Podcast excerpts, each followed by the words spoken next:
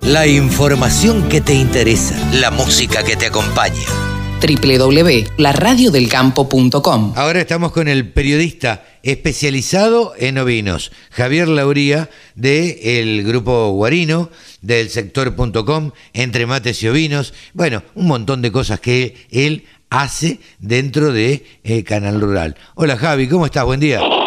Carlitos, buen día, ¿cómo te va? ¿Cómo estás? Pero muy bien, por suerte, muy bien, muy bien. Eh, disfrutando de- del fin de semana, fresco, pero lindo. Estamos en invierno, es lógico que sea, que así sea. Eh, ¿Qué novedades tenemos, Javi? Primero te quiero decir, si me permitís, feliz día. Bueno, claro, feliz día, colega, feliz día, Gracias. feliz Gracias. día, No, feliz día. No, me, me lo llevo a olvidar y no me llamas nunca más. Eso No, no, no, no, pero no, yo también me he olvidado, no, no, no, no dije en- ni en la apertura ni en el cierre que estábamos trabajando en el Día del Locutor. ¿Te das cuenta? Pero sí, me. Es, hiciste es lo acordar. más lindo, ¿eh? Es lo más lindo para mí. Me hiciste acordar, sí, la verdad es que a mí es una profesión que eh, me ha dado grandes, grandes satisfacciones. Eh, he conocido mucha gente, he trabajado con mucha gente linda eh, y me ha dado, me ha dado lo que, lo que he aprendido. Luego el periodismo, bueno, también ha aportado lo suyo, pero más que nada la locución. Y se te escucha en unas cuantas publicidades. No tantas como quisiera, porque Ah. vos sabés que me gustaría mucho más hacer la vida del Tero Martínez Puente, por ejemplo. Que graba con esa voz así. Oh. de que se- o, o de Ricardo Posati, de- Claro. del negro, del negro de Bornos, Sí, de es- Arturo Cuadrado. eh, esos eh, grandes, esos grandes que uno ha aprendido a escuchar, Brabante, que ya casi está retirado, Eduardo Colombo, Marita Monteleone, qué sé yo cuántas, cuántos y cuántas para nombrar, eh, grandes locutores, grandes colegas eh, que me han incorporado en un grupo que les mando un saludo al grupo Bozarrones, eh, porque es un grupo eh, realmente interesante de comunicadores. Excelente, qué bueno eso. Che, se nos va, se nos va el tiempo y no estamos hablando de ovejas. No hablamos de ovejas, eh, después te voy a entrar más en detalle de numérico en cuanto a lo que tiene que ver con el cierre de la zafra. Ah, bien. O sea, después te voy a dar como siempre los valores de, de carne y de lana, sobre todo de lana porque de carne no hay mucho movimiento por estos días. Así que mm, tema, tema lana asusta eh, las cepas Delta y Delta Plus ¿Por qué? porque si hay alguna retracción del mercado, o sea, si, si hay, supongamos, una nueva ola impulsada por estas dos cepas, eh, eso po- podría provocar, como pasó al inicio de, mm, del año pasado, que estaba en la mitad de la zafra 19-20, y eso provocó una retracción de precios, porque se, mm, o sea, la gente al quedarse en sus casas compra menos, consume menos y gasta menos en cuanto a lo que tiene que ver con vestimenta. Claro. Sí, es verdad. Es verdad. Eh, no hay eventos para el cual vos tengas que comprarte, por ejemplo, un saco de lana. Que no sé si vos te comprás sacos de lana que quizás cuestan 500 euros, 500 dólares. Mm, no sé si no está muy bien. estaría llegando, pero bueno, no tengo en la billetera en este momento, pero bueno, por ahí. Eh, eh, Pero tengamos en cuenta esos detalles. Entonces, de alguna forma, eso pone un pie, pondría un pie en el freno y se especula mucho con eso.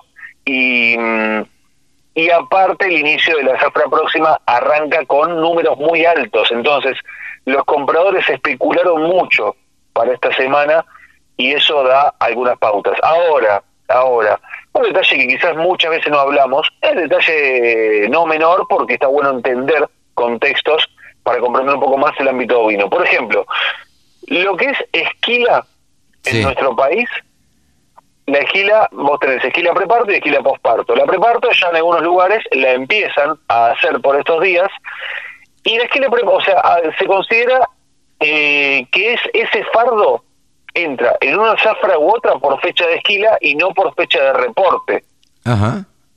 ¿A qué me refiero? A que vos esquilás antes del 1 de julio y es zafra 2021. Después del 1 de julio es zafra 21-22. En un principio uno tiene esa duda si es la fecha en que reportás, que quizás lo reportás un mes después. Pero se contabiliza para la zafra anterior eh, o la siguiente, según la fecha en que realices la esquila. Ah, mira.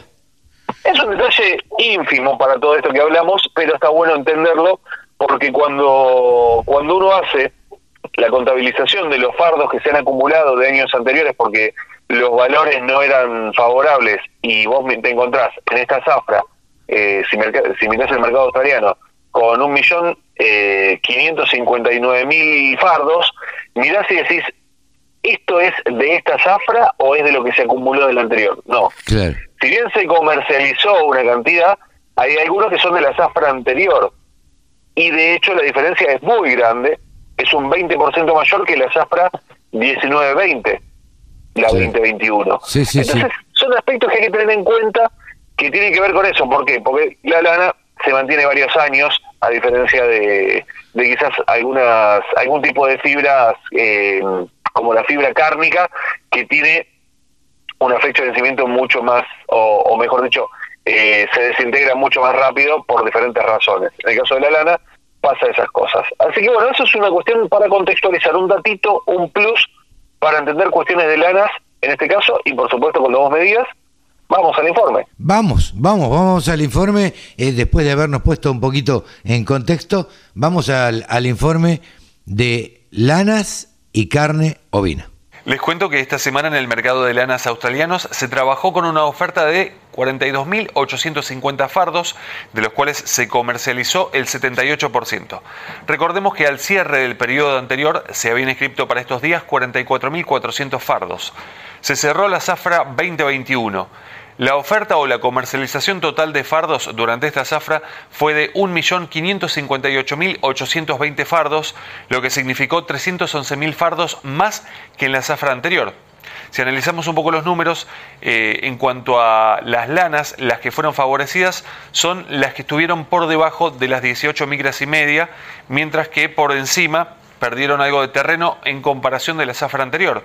Y si analizamos ya en lo que es el promedio de las últimas cinco zafras, solamente las lanas que están por debajo de las 16 micras y media fueron las favorecidas. Esta semana el índice del mercado australiano perdió terreno a pesar de que se, se desvalorizó la moneda australiana.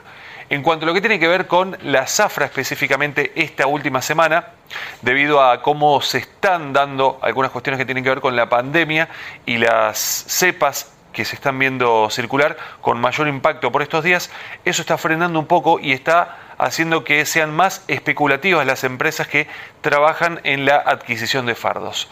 Para lo que tiene que ver con la zafra 21-22, arrancaría la primera semana con una oferta de 55.000 fardos y la segunda semana con una oferta de 43.000 fardos. Y eso también hizo que especularan algunos de los compradores para el cierre de esta zafra y viendo justamente que durante la primera jornada comercial de esta semana se vio que eh, estaban retrayéndose los valores y eso es lo que provocó un abrupto retiro, por eso estamos hablando de una comercialización de esta semana del 78% de las lanas o de los fardos que se han expuesto en oferta. En cuanto al mercado neozelandés, se trabajó en la isla sur con una oferta de 10.100 fardos, de los cuales se comercializó el 93% y se espera para la semana próxima una oferta solamente en la isla norte de 7.500 fardos para lo que es el 8 de julio, el jueves específicamente. Y el mercado, si estamos hablando del mercado neozelandés, en ascenso como se viene observando en las últimas semanas. Vamos a los valores de referencia que tenemos en el sistema CIPIM para tener por estos días cómo está cerrando entonces. Tenemos la lana de 17 micras, 60% de rinde al peine, la preparto 8 dólares con 86 y la posparto 8 con 56. 20 micras, 55% de rinde, 4,43 y 4,32, 24 micras y media, 60% de rinde, 3 dólares con 11 y 3,6 centavos, y la de 27 micras ya es una cruza patagónica, 55% de rinde al peine, 1 dólar con 82.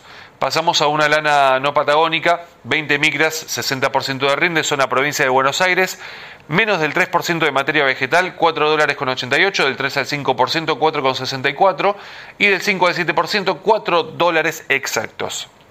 Pasamos a una lana de 22 micras, 60% de rinde, 4 dólares con 5 centavos, 3 al 5% de materia vegetal, 3 dólares con 86 y del 5 al 7% de materia vegetal, 3 dólares con 32. Ahora cambiamos de lana, vamos con una lana Corriel de 27 micras en zona provincia de Buenos Aires, 60% de rinde, 1 dólar con 88. Seguimos con Corriel, pero en zona litoral, 28 micras y media, 68% de rinde, 1 dólar con 59. Y pasamos a una lana Romney, 32 micras, 60% de rinde, 95 centavos de dólar. Recordemos, para la semana próxima hay inscriptos 55.000 fardos y para la siguiente 43.000 fardos y después tendremos un receso de tres semanas en el mercado australiano. Cambiamos. Vamos ahora a hablar de lo que son eh, los aspectos de la carne ovina en nuestro país. Por estos días no hay mucha oferta, se empieza a ver cada vez más apariciones en lo que es el centro norte de nuestro país, pero todavía eso no nos da una parcialidad siquiera para poder ir estimando cómo viene. Sí, está habiendo más necesidad y seguramente en las próximas semanas veamos cambios en los valores. Vamos a repasar entonces los números Primero para lo que es la faena en Patagonia, el adulto de 230 a 250 pesos el kilo, el cordero liviano 320 a 400, el cordero pesado 290 a 350 y el refugo de 2.300 a 2.500. Esto es por cabeza, tanto para faena como para invernada, y todos estos son valores al productor sin IVA, puerta del frigorífico. Pasamos ahora a región pampeana. Tenemos el adulto de 180 a 200 pesos el kilo, el cordero liviano de 300 a 350, el pesado 240 a 290 y el refugo 100 a 135. Todo esto al productor sin IVA puerta del frigorífico, es decir, a la carne. Como siempre les quiero agradecer que estén ahí del otro lado y los invito por supuesto a pasar por nuestro Instagram que es arroba del sector ovinos y por supuesto también en nuestro espacio donde volcamos muchísima información que es ovinos.delsector.com. Atentos que pronto tendremos más novedades sobre la segunda jornada de charlas EMIO. Yo soy Javi Lauría y les agradezco muchísimo que estén ahí del otro lado. Hasta la próxima. La radio del campo única emisora con programación 100% agropecuaria.